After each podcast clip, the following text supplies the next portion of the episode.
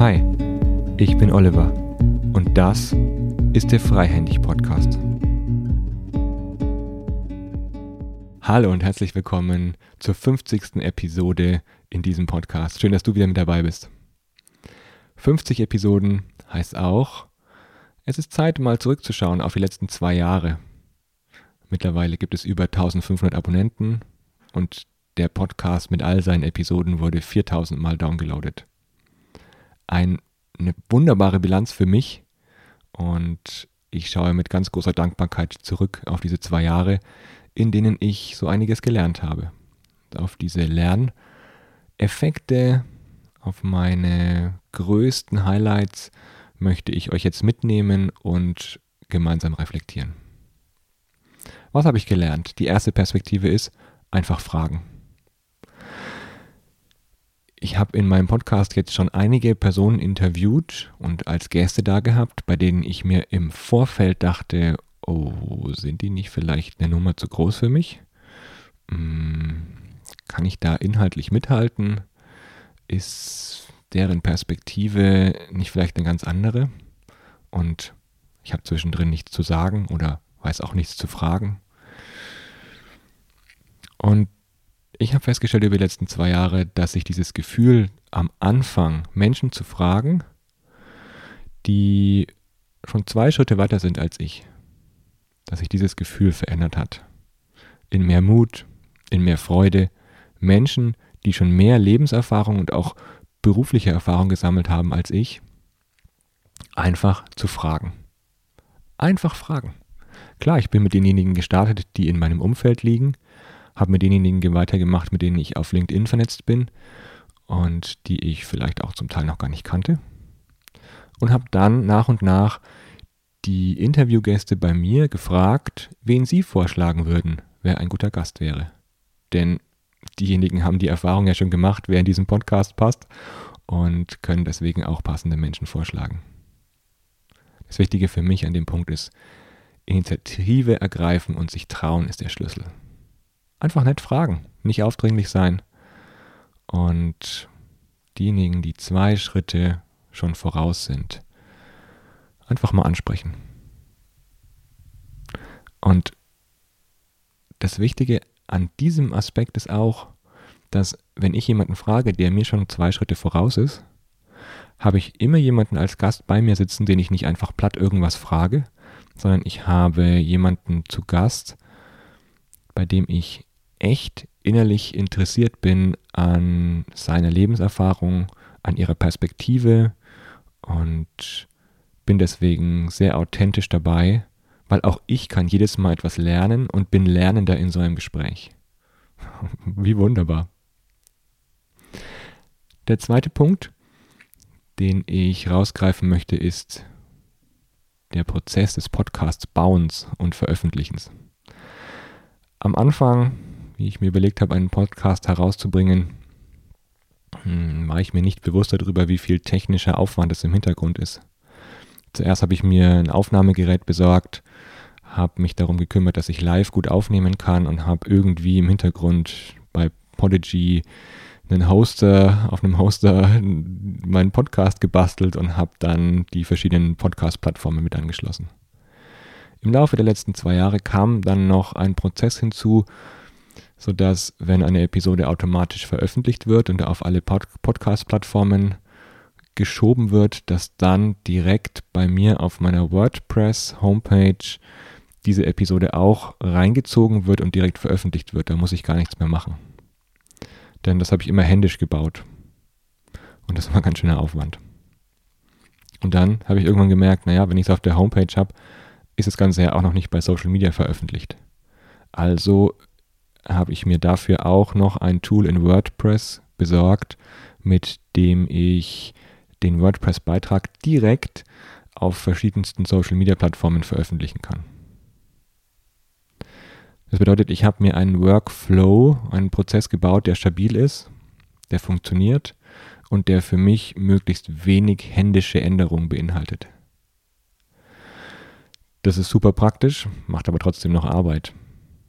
Was ich damit sagen möchte ist, ich habe in den letzten zwei Jahren gelernt, wie wichtig es ist, den technischen Prozess oder wie bei jedem Business die Automatisierung mit im Blick zu haben. Vereinfachen und automatisieren an den richtigen Stellen ist aus meiner Sicht das A und O, damit Skalierung passieren kann und damit auf Dauer nicht zu viele Ressourcen verbraucht werden. Bei mir ist es Lebenszeit, die ich nicht verschwenden möchte, um äh, jedes Mal händisch alle Details anzupassen. Und dafür braucht es stabile und sinnvolle Prozesse. Diese zu bauen wenn ich mit anderen Menschen und anderen Beratern spreche, das passiert oft entweder durch jemanden, der im Hintergrund mithilft und dann alles händisch macht. Ich glaube aber, dass es in unserer Branche wichtig ist, auch sich Gedanken darüber zu machen, wie kann technisch ein Workflow passieren, der automatisiert und digital äh, abläuft. Dafür habe ich, glaube ich, ein gewisses Händchen zu sehen, was möchte ich auf welche Art und Weise automatisiert bekommen und so habe ich ja auch mein Beratungsbusiness aufgebaut, dass ich im Hintergrund möglichst wenig ähm, manuellen Aufwand habe, sondern vieles äh, verknüpft ist und äh, automatisiert. Zumindest bei den Buchhaltungsprozessen und bei dem, was bei mir an konzeptionellen Sachen anfällt. Das war also der zweite Punkt. Workflows bauen hilft und ist wichtig. Punkt 3, Kreativität. Ich hatte nicht immer Lust, einen Podcast aufzunehmen in den letzten zwei Jahren. Wenn ich dann in einer Woche schon zwei Veränderungsarchitekturen, drei Impulse gebaut habe und noch drei Workshops gehalten habe, dann hatte ich auch oftmals keine Lust, mich noch hinzusetzen und eine Podcast-Folge für mich inhaltlich vorzubereiten und dann auch noch aufzusprechen. Das ist auch anstrengend. Und das ist auch in Ordnung, weil ich mit meinem Anspruch möchte qualitativ gute Inhalte verknüpfen mit persönlichen Erfahrungen, die ich habe und diese dann auch für euch aufbereiten. Das heißt, ich habe auch mal Episoden ausgelassen, habe sie später veröffentlicht und ja, musste manchmal mit mir ringen, weil ich doch meinen Redaktionsplan immer wieder im Blick hatte und ihn dann je nach Situation aber auch verändert habe oder auch mal aufgeschoben habe. Und ich finde, das ist in Ordnung, das ist okay. Außer es kommt jetzt jemand von euch da draußen, die ihr zuhört und sagt, nein, nein, lieber Oliver, das ist mir aufgefallen. An dieser Stelle hättest du bitte diese zwei Podcasts noch veröffentlichen müssen, weil ich habe darauf gewartet. Wer sich an der Stelle bei mir meldet, kriegt ein Bier spendiert von mir oder einen Drink.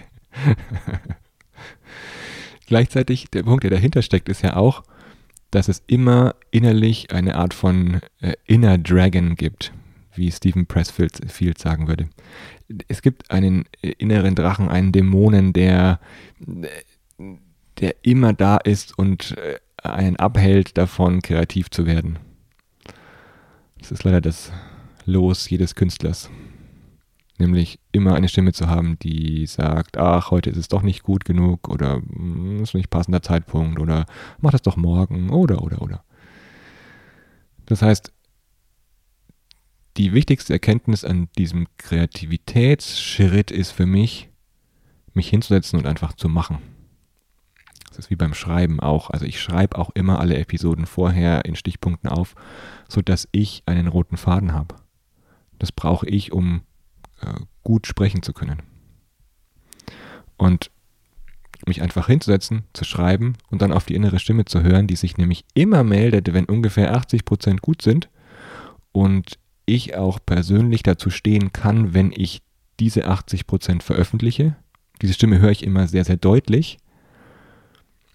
Dann ist es klar, dass ich vielleicht noch Kleinigkeiten verändere, aber nicht nochmal drei Schleifen einbaue, um den Text und die Episode zu überarbeiten. Selbst wenn mal mini kleine Versprecher drin sind. Das Wichtige dabei ist, ich kann dazu stehen, auch wenn Kritik kommen sollte. Und dann raus damit. Von Seth Godin habe ich gelernt, ship it, sagt er immer. Wenn ein Produkt oder eine Episode oder irgendetwas Kreatives von mir, das ich gestaltet habe, soweit fertig ist, dass ich das Gefühl habe, es kann nach draußen, dann muss es auch veröffentlicht werden. Das heißt, ich habe auch mal zwischendurch Episoden veröffentlicht, die nicht hundertprozentig gelungen sind. Und bei denen ich vielleicht noch eine bessere Version dieser Episode erreicht hätte, wenn ich nochmal 20% oder nochmal wesentlich mehr Aufwand reingesteckt hätte, um diese 20% zu füllen. Meine Botschaft ist, die eigene innere Stimme wahrnehmen, um zu sehen, wie viel Episoden stecken eigentlich in mir, wie viel Kreativität habe ich in mir, um etwas zu gestalten und kreativ den Prozess anzustoßen. Und gleichzeitig den Anspruch im Kreativsein so weit zurückzunehmen, dass eine Veröffentlichung möglich ist. Der vierte Punkt hat etwas mit Selbstreflexion zu tun. Ich merke nämlich, dass ich in meinen Beratungsprozessen immer besser werde. Es ist wie wenn alle Gesprächspartner, die ich bis jetzt hatte, mir in meinen Beratungsprozessen als Partner zur Seite stehen. Mit ihrer Erfahrung, mit ihrer Weisheit, mit ihrer Vielfältigkeit und auch ihren unterschiedlichsten Perspektiven auf Beratung und Entwicklungsprozesse. Es ist ein bisschen so, wie wenn ich kleine Mosaiksteinchen von ihnen in meine eigene facettenreiche Beraterpersönlichkeit integriert habe. Das ist ein gutes Gefühl. Und ich erinnere mich da noch an eine Berufsberaterin, die mal vor meinem Bachelorstudium zu mir sagte, und ihr Bachelor, ihre Bachelorarbeit schreiben sie zu einem Thema, mit dem sie etwas selbst lernen und das dann ihrer Bewerbung dient. Oder jetzt andersrum gesagt, ich lerne etwas, das ich selbst anwende. Damals beim Bachelorstudium habe ich das Dreiecks- oder Vierecksgespräch in Coachingprozessen untersucht und jetzt wende ich es für mich alle paar Wochen an, weil dann ein neuer Coachingprozess ansteht. Das heißt, meine Botschaft an euch ist, mein Lernpunkt ist, Macht nicht Marketing als reine Oberfläche, sondern gestaltet Marketing und auch alle anderen Prozesse, an denen ihr beteiligt seid. Beratungsprozesse, Coachingprozesse, Organisationsentwicklungsprozesse oder HR-Prozesse. Gestaltet die so, dass es ein Lernprozess wird. So dass ihr beteiligt seid und ihr persönlich davon nicht unberührt rausgeht, sondern ihr als Lernende äh, mit einem offenen Geist, mit einem offenen Herzen, mit Neugierde und mit dem Interesse an eurem Gegenüber diesen Prozess gestaltet und dadurch auch anders werdet. Das heißt, dieser Podcast verändert auch mich. Er verändert mich und beeinflusst mich in der Art und Weise, wie ich berate und wie ich auf die Welt schaue. Und das ist ein großes Geschenk. Das ist nämlich Punkt 5 es entsteht eine große Dankbarkeit bei mir. Dankbarkeit dafür, mein eigenes Medium entdeckt zu haben. Das Medium, das mir liegt und das ich jetzt konsequent noch weiter nutzen möchte. Ähm, ich glaube, naja, es hat zwei Jahre Entwicklungszeit gebraucht, bis ich mich getraut habe, diesen Podcast zu starten. Und jetzt, nach den weiteren zwei Jahren, der Podcast-Entwicklung und des Aufnehmens und des Veröffentlichens bleibt bei mir Dankbarkeit. Dankbarkeit in drei Facetten, nämlich das eine ist Dankbarkeit für meinen Vater, der mir die Leidenschaft an Zweirädern gezeigt hat, vor allem eben beim Fahrradfahren und jetzt auch Motorradfahren. Und von dem ich überhaupt gar nicht weiß, ob er überhaupt selber freihändig fahren kann. Denn denn das freihändig in dem Titel hat ja schon viel damit zu tun, äh, dass ich leidenschaftlich Fahrrad fahre oder mich auf Zweirädern bewege. Ähm, und gleichzeitig hat es ja auch etwas mit den Prozessen zu tun, die wir alle täglich begleiten. Ich bin auch dankbar für alle Gesprächspartner und ihre Offenheit. Danke, dass ihr, ähm, ihr euch Zeit genommen habt, dass ihr mir Einblicke gewährt habt, die ich so vorher nicht bekommen hätte und auch nicht hatte. Und auch danke an alle Hörer. Danke an euch, ihr da draußen, für euer Feedback, für euer Dasein, für eure Ideen. Und danke fürs Zuhören. Deshalb wäre es sehr spannend für mich, wenn du mir erzählst, welchen Gedanken, welche Idee, welchen Satz hast du in den letzten 50 Folgen mitgenommen, der bleibt. Schreib mir gerne in die Kommentare oder auch persönlich.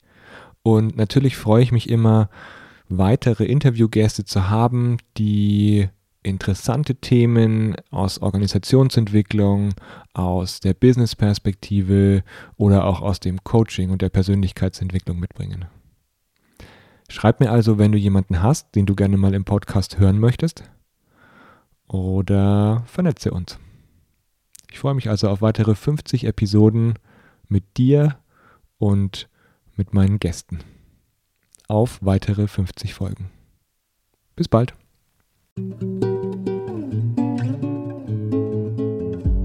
Danke fürs Zuhören bei dieser Episode. Du bist Teil von mittlerweile über 1000 Abonnenten, die den Freihändig Podcast regelmäßig hören. Was hat dich begeistert an dieser Episode? Erzähle es gerne weiter und teile sie.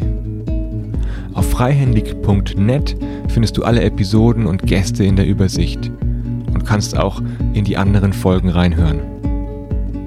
Wenn du mit mir arbeiten möchtest, dann nimm gerne Kontakt zu mir auf. Am besten über meine Homepage oliver-könig.net. Alles Gute und auf ein freihändiges Führen und Leben. Dein Oliver.